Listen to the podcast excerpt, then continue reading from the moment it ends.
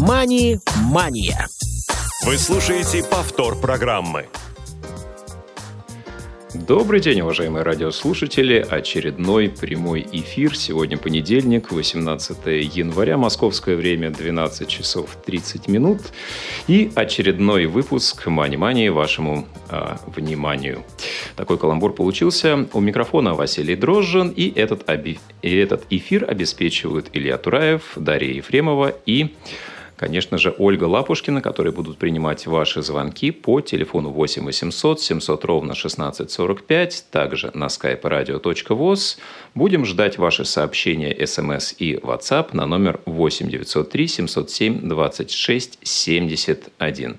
Напоминаю также, что доступна почта для ваших вопросов радиособакарадиовоз.ру. Не забывайте делать пометку «Мани-мания» в теме сообщения и пишите свой вопрос. Мы обязательно ответим и прокомментируем все, что к нам придет, все, что к нам поступит.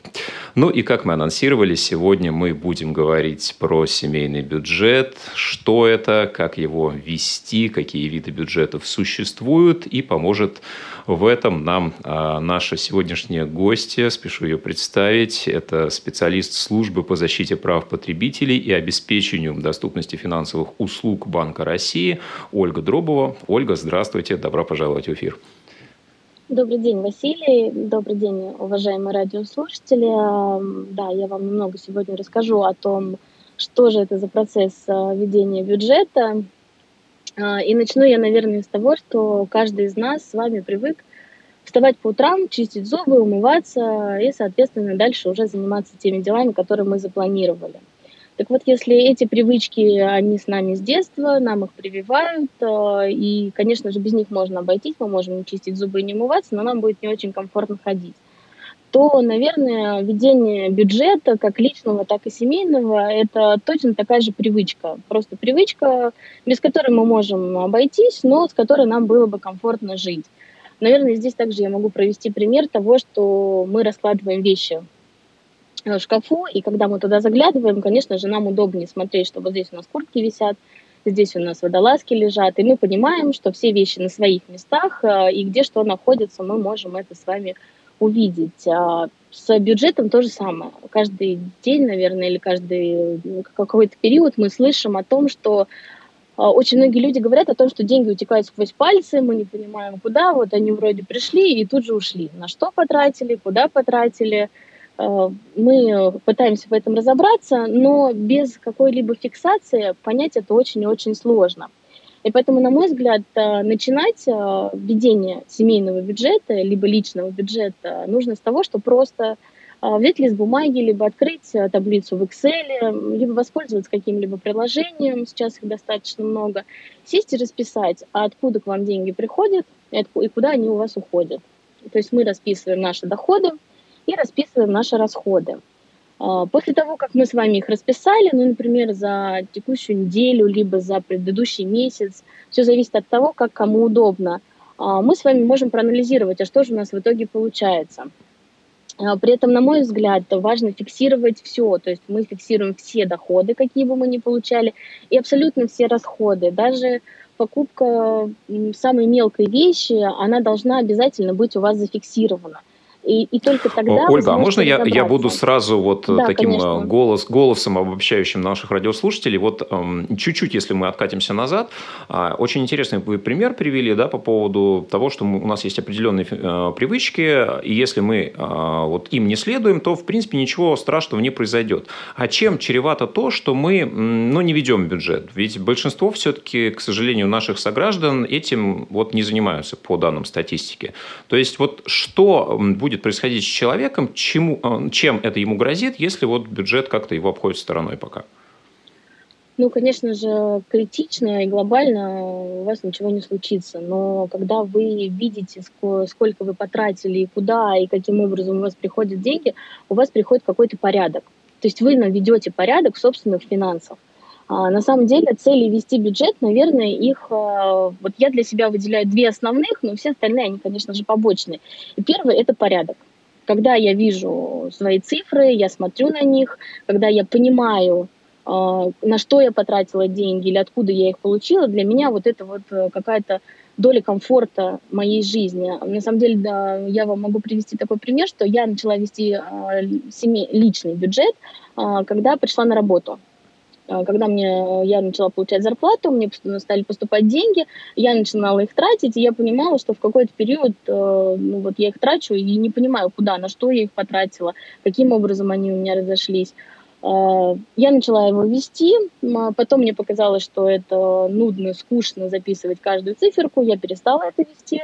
А, через какой-то период я опять к этому возвращалась, и вот так вот я возвращалась к этому три раза, и последний раз, когда я вернулась к. А, к ведению уже семейного на тот момент бюджета, это было появление в моей семье ребенка у меня появился ребенок, у меня, соответственно, появились новые затраты. То есть работал только супруг, я, соответственно, сидела с ребенком в декрете. И вот эта фиксация, она помогла мне а, на тот момент а, вот, э, выстроить свои расходы таким образом, чтобы действительно мы жили в комфорте. То есть это комфорт э, того, что вы ведете бюджет, и вы это понимаете. Куда вы тратите свои средства, откуда вы их получаете. И вторая цель, и для меня она, наверное, не самая, она важная, и даже, наверное, важнее первой, это благодаря тому, что вы ведете бюджет, и вы видите, сколько у вас средств остается, куда вы их тратите, либо у вас не остается средств, да, вам нужно каким-то образом оптимизировать этот бюджет, а, вы можете а, начать планировать. То есть вы можете начать финансовое планирование, вы можете поставить какую-то цель. Цели могут быть абсолютно разные, в зависимости, конечно же, от жизненной ситуации. И вот это, на мой взгляд, очень важно в том, что вы, во-первых, вы следите за своими расходами, доходами, вы их фиксируете, э, вы навели в них порядок, и второе, это вы поставили для себя уже финансовую цель, вы можете начать планирование. Вот то самое финансовое планирование. Сейчас я опять же попробую выступить а, от лица наших слушателей а, с разным уровнем и степенью подготовки. Да, для некоторых, может быть, это покажется немного сложным. Да, вот финансовая цель, планирование. А, не все сейчас занимаются ведением бюджета. А, вот есть люди, которые говорят, среди моих знакомых также такие встречаются, ну вот э, их точка зрения, я знаю, сколько я получаю денег, да, какие у меня источники доходов, я вижу, что у меня есть на карте, и я примерно представляю уровень своих расходов. Зачем мне вот дополнительно вести бюджет? Э, да, я там, может быть, не знаю, сколько я потратил э, в этом месяце на молоко, а сколько на картошку, но плюс-минус расходы вот у меня всегда стабильные, и в этом смысле ничего нового нет. Вот э, на такое мнение, такому человеку мы можем, э, ну, не что-то возразить. Понятно, что вести, не вести бюджет – личное дело каждого, но что-то может в его жизни поменяться, если он начнет вести бюджет все-таки? Ну, на мой взгляд, конечно же, может. А, во-первых, если он действительно начнет записывать, сколько он потратил на молоко, на картошку, а, то, наверное, он увидит э, разницу в том, что... Ну вот смотрите, вы когда составляете а, бюджет, да, вы же понимаете, сколько вы потратили, даже если вы это примерно составляете, э, и сколько вы получили. А если у вас э, такая ситуация, что ваши доходы превышают, э, ваши расходы превышают доходы, то есть вы потратили это больше, чем заработали, то вы откуда-то эти средства брали, с каких-то сбережений, либо там занимали у друзей, но всякие ситуации бывают. И опять же, вы вот это вот все фиксируете. То есть э, Э, когда вы распишете полностью, сколько вы потратили, в том числе и на жевательные резинки, ну, например, да, вы покупаете себе жвачку, потому что она вам там, необходима по утрам, а, вы увидите то, на какие лишние траты были у вас в этом месяце. То есть мы порой тратим деньги, да, ну, хватает и хватает. Ну, зачем мне это? Вот я не могу не зафиксировать, могу их не фиксировать, могу просто, вот знаешь, что мне хватает. Но на самом деле, когда мы начнем это фиксировать, и мы поймем, например, что у нас средства остаются, а куда их потратить? И вот здесь вот уже э, приходит на, на ум то, что мы можем их потратить на что-то полезное, на что-то нужное. Я могу их не просто пойти потратить, еще купив э, там, две упаковки молока, которые мне, ну, может быть, и не нужны, но ну, пусть будут на всякий случай. Либо, возможно, вот когда тот же вот мой пример, когда у меня появился ребенок, я начала планировать э, какие-то покупки. Да, дети быстро растут. Я прекрасно понимала, что зимой мне нужно покупать ему одежду. Каждый год эта одежда, она будет разного размера. То есть я не могу, ну, ребенок растет. Я не могу ничего сделать. Но здесь я уже готова к этому, и я понимаю, что вот я не пойду и не потрачу все деньги, а я буду уже знать, что мне это нужно и мне это необходимо. И вот таким людям, которые говорят, что я все понимаю, я все знаю, я бы, наверное, посоветовала просто взять лист бумаги и сесть и расписать свои доходы и расходы. И посмотреть вообще, как это все выглядит.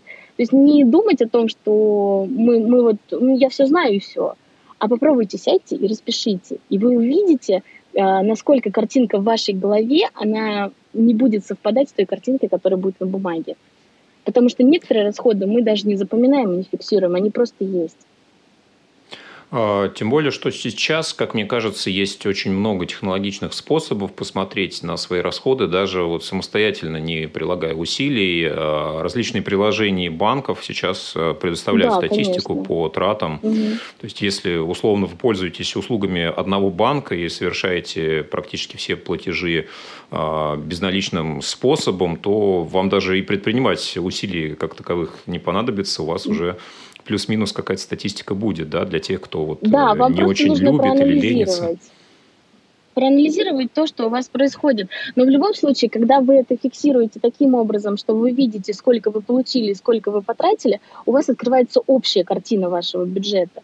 То есть это не просто, что я в одной стороне головы держу, сколько я заработал, а в другой стороне я примерно понимаю, сколько я потратил, потому что вы не помните всех покупок. Ну, невозможно помнить всего, невозможно помнить всех трат, вам же, вас же никто не заставляет фиксировать это каждый день. Вот вы приходите и зафиксировали. Ну, это идеальная картинка, да, вы пришли, зафиксировали, все, забыли. Но можно же и фиксировать один раз там в два дня, один раз в три дня. Пришли, зафиксировали и посмотрели в конце месяца. У вас а, ближе к концу месяца будет полная картина того, что вы сделали. То есть вы сможете проанализировать а, тот бюджет, который у вас получился, потому что бюджет-то может быть трех видов. Это когда доходы выше расходов, это хорошая картина, да, при которой мы можем уже задумываться о том, что мы копим. Доходы равны расходам, это такой некий баланс да, между доходами и расходами.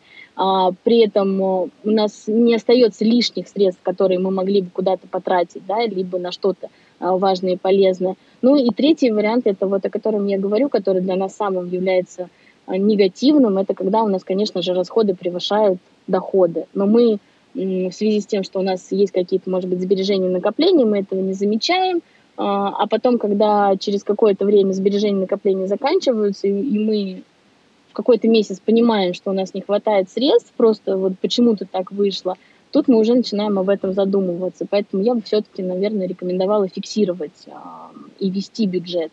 Это важно, это нужно, и это полезная привычка. Вы можете обойтись без нее, это безусловно, здесь э, никто не может вас заставить. Но, тем не менее, это поможет вам вот навести порядок, навести порядок э, в своих э, деньгах, которые вы получаете.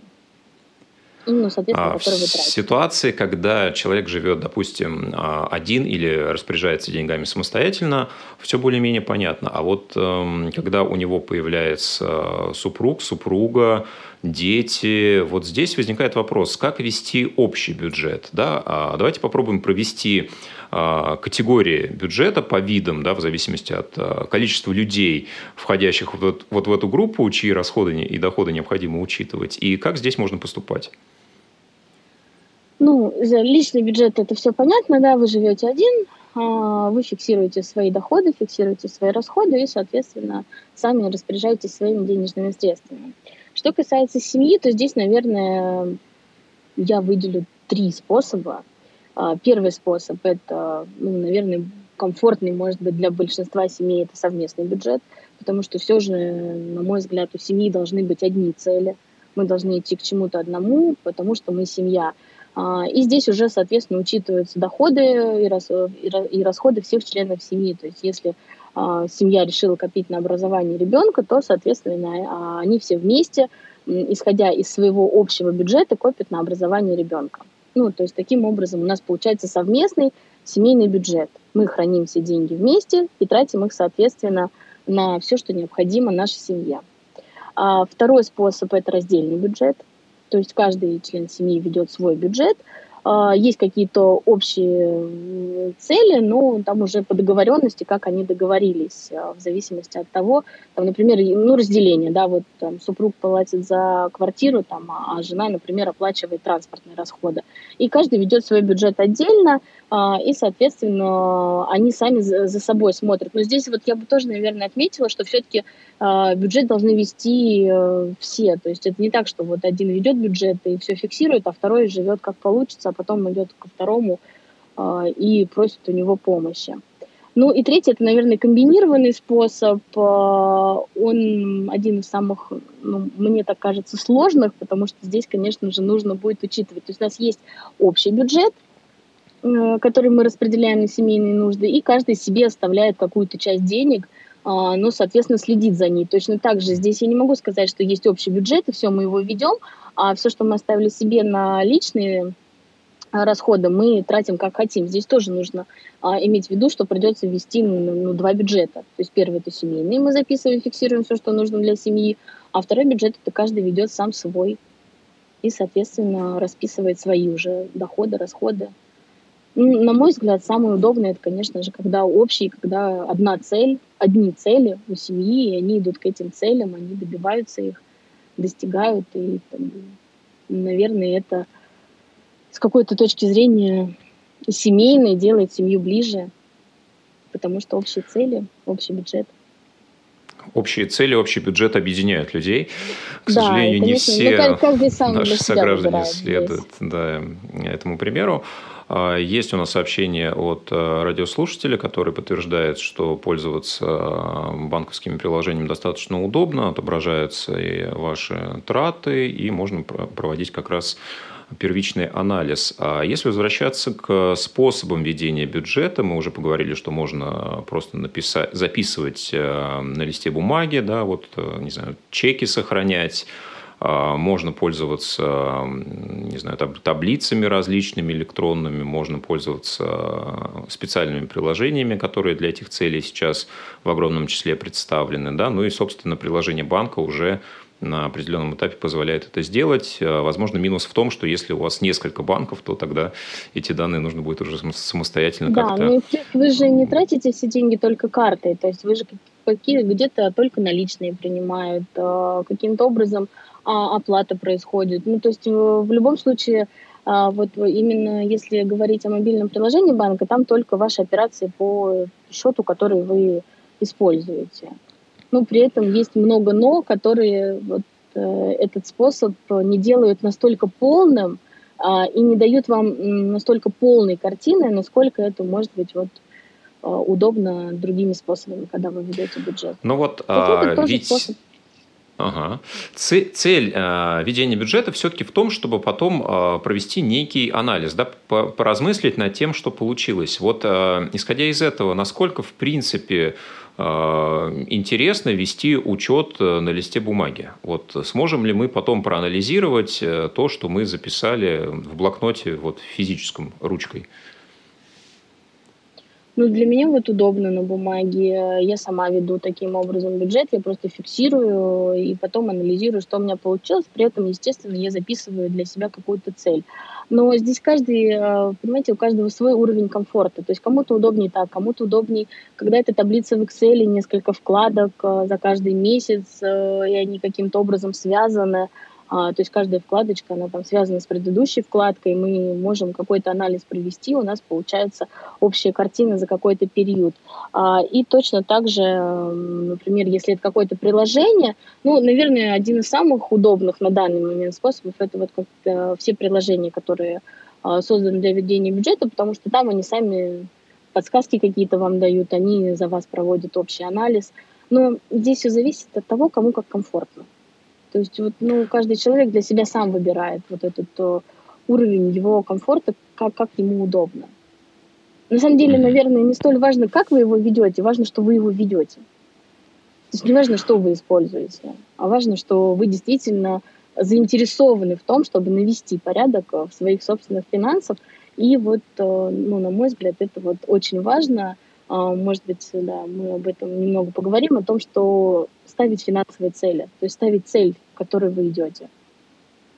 Это вот важно. Вот, э, при ведении бюджета. А, ну, давай, давайте попробуем разобрать конкретный пример. Да, вот у нас а, было три вида бюджета, да, условно профицитный, а, нулевой да, и дефицитный бюджет. Вот если у нас ситуация mm-hmm. располагает к тому, что нужно понимать, куда все-таки деньги от нас уходят, да, у нас есть превышение по расходам над доходами, и человек берется за голову и решает, все, теперь я с завтрашнего дня начинаю записывать все свои расходы и потом проанализирую. А вот на какие аспекты нужно обращать внимание, да?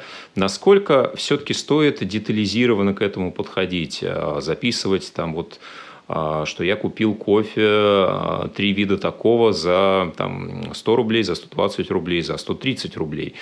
А, или можно как-то по-другому это все более общо называть. Допустим, я потратил на развлечение там, 500 рублей сегодня и там, 200 завтра. А, что, какие данные должны быть у человека для того, чтобы вот этот анализ минимальный ему можно было провести?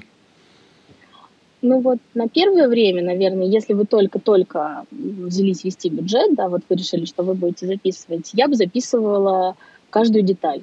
То есть каждую мелочь, что вот здесь я купила вот такой кофе, здесь я купила картошку по такой цене, здесь я купила молоко по такой цене. Для того, чтобы а, в дальнейшем вам понять, как вы сможете сгруппировать а, все ваши затраты. Ну, то есть, по большому счету, есть две большие группы э, затрат. Это обязательные расходы, да, без которых мы, от которых мы не можем отказаться. Это, например, там, оплата услуг ЖКХ. Мы не можем от этого отказаться. А, это оплата связи, да, если мы пользуемся мобильным телефоном, то мы от него не можем отказаться. Но здесь же опять будет у каждого свое, у кого-то это будет обязательно, у кого-то будет не обязательно, в зависимости от того, какая у вас ситуация. Там, оплата интернета, оплата транспорта. Это все те расходы, без которых э, мы обойтись не можем, ну, потому что мы ездим на работу, мы э, разговариваем с друзьями. То есть мы действительно, это такая вот большая группа обязательных расходов, которые мы фиксируем – а, и эти расходы у нас э, из месяца в месяц, они не меняются, то есть мы их так и записываем с вами, как они есть. А вот группа необязательных расходов, это вот как раз-таки а, все, все эти вещи, которые создают нам комфорт, но без которых, может быть, в какой-то период жизни мы можем обойтись, вот когда вы начнете фиксировать а, прям отдельно по каждой строчке каждый продукт, который вы купили, или каждую услугу, которую вы оплатили, вы сами для себя потом разобьете их на небольшие подгруппы. Ну, то есть, например, у нас есть продукты питания, да, это будет одна группа, которую мы прописываем и смотрим, как у нас изменяется ситуация по этой группе из месяца в месяц, да, и проводим анализ. Просто когда вы это будете первые там пару месяцев расписывать детально, прям по деталям вот эту подгруппу, вы увидите, э, почему у вас идут изменения. То есть в каком-то месяце вы потратили больше, а в каком-то месяце вы потратили меньше. То есть, значит, действительно можно и меньше потратить. Просто нужно посмотреть, что, чего вы купили больше, чего вы купили меньше. То есть для меня вот это вот, наверное, один из важных аспектов. Первые, там, ну хотя бы пару месяцев расписывать детально, что купили, где купили, а, каким образом а, мы вот проводим все свои траты. А дальше уже каждый сам для себя сформирует определенные группы и будет в эти группы уже вписывать свои средства, сколько потратили.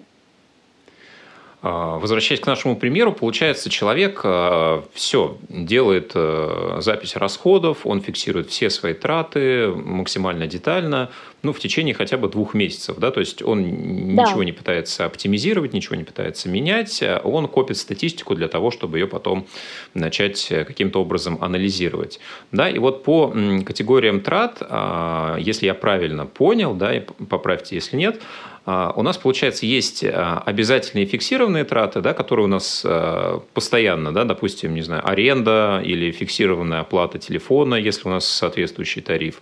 Есть также обязательные, но какую сумму мы потратим в этой категории, мы не понимаем точно. Да, это оплата той же, тех же коммунальных платежей, продукты питания, да, то есть то, без чего мы обойтись в принципе не можем, но какая конкретно будет сумма потрачена, мы тоже спрогнозировать, э, наверное, не в состоянии. Есть, наверное, третья категория расходов, на, ну, от которой мы, в принципе, наверное, так или иначе можем отказаться. Да, это, может быть, какие-то развлечения, да, там, посещение э, кинотеатров, еще чего-то, да, без чего мы, наверное, прожить сможем, но вот они тоже в нашей жизни, естественно, присутствуют. А, если, если я правильно уловил вашу мысль, то так, да, если нет, то поправьте. Ну, от развлечений бы я совсем не отказывалась, все-таки мы живем, да, и на это тоже должна быть а, определенная статья ваших расходов. А, но здесь нужно просто определиться с подходом, то есть подходить к этому с умом. А, если мы тратим более... Мы, мы вот когда мы составили бюджет, да, и мы видим, что у нас более там, 50% нашего бюджета мы тратим просто на развлечения. Ну, да, вот здесь вот я бы задумалась уже о том, а может быть где-то мне что-то подсократить, и тогда у меня останутся а, средства, потому что а, знаете, еще есть э, вот э, важный момент э, в составлении бюджета, когда вы составляете бюджет, но это, опять же, на мой взгляд, у каждого человека или у каждой семьи должна быть подушка безопасности. Вот для меня это важно потому что ситуации бывают в жизни разные, все случается, мы не можем предугадать, что у нас будет там завтра, через месяц, через два. И подушка безопасности – это вот то, на что мы можем э, направлять свои свободные денежные средства, которые у нас остаются, когда, например, мы понимаем, да, что у нас доходы превышают расходы. И вот мы фиксируем эту подушку безопасности, и она у нас лежит неприкосновенная на определенный период жизни. А если мы все свои свободные средства будем, мы, мы видим, да, что мы тратим все только на развлечения, но при этом не, не откладываем средства, не сберегаем эти средства, то вот здесь вот, э, ну, для меня вот это вот неприемлемо при ведении бюджета. Поэтому развлечения, они нужны. А отказываться от них совсем, э, естественно, ну, для вашего же да, душевного спокойствия, для душевного спокойствия любого человека, они в любом случае, мы хотим встречаться с друзьями, мы хотим ходить в кино, но здесь должен быть баланс. Вот баланс а, между тем, сколько вы на это тратите. То есть вот именно да, введение бюджета, оно помогает вот в этом. Оно помогает вам а, проанализировать, а, какой процент от тех денег, которые у вас есть, вы тратите на вот развлечения, на продукты питания, на обязательные траты. То есть вот именно когда вы видите полную картину, вы это все понимаете.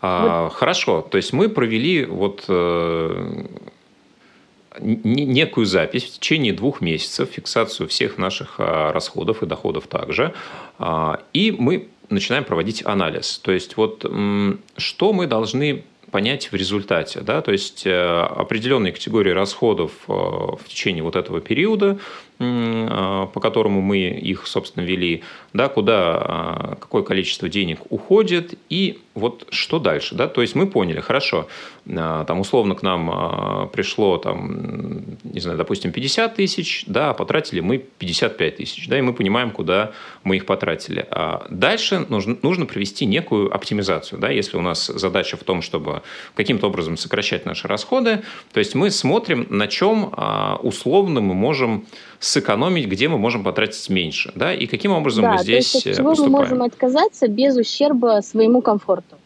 То есть э, нужно смотреть именно на то, на то, что вот мы можем отказаться вот от этой траты там, в следующем месяце или в последующих там, двух или трех месяцах, но при этом э, комфорт моей жизни не изменится. Uh-huh. И, соответственно, мы анализируем каждую статью таким образом. Вот могу я от этого отказаться э, или не могу я от этого отказаться. И стараемся каким-то образом привести бюджет, ну, либо к балансу, да, когда у нас доходы равны расходам, ну, либо при идеальном варианте, когда у нас доходы хоть на немного превышают расходы, и мы можем откладывать. То есть мы можем копить. Да, интересно. А, Ольга, спасибо огромное. Я думаю, что мы обязательно тему продолжим, поговорим а, в следующем выпуске про личный финансовый план, что же делать, когда мы а, понимаем свои расходы, как же планировать, э, куда мы будем направлять вот эти оставшиеся средства, да, что именно такое подушка безопасности, какого размера она должна быть, обязательно об этом поговорим в следующем эфире. Напоминаю, что сегодня у нас в гостях была Ольга Дробова, специалист службы по защите прав потребителей и обеспечению доступности финансовых услуг Банка России. Ольга, спасибо огромное, что были с нами в эфире. Вот, и надеюсь, спасибо. что еще к нам придете в гости. Э, спасибо вам, уважаемые слушатели, э, что были сегодня с нами. И до новых встреч в эфире. Мани-мания. Повтор программы.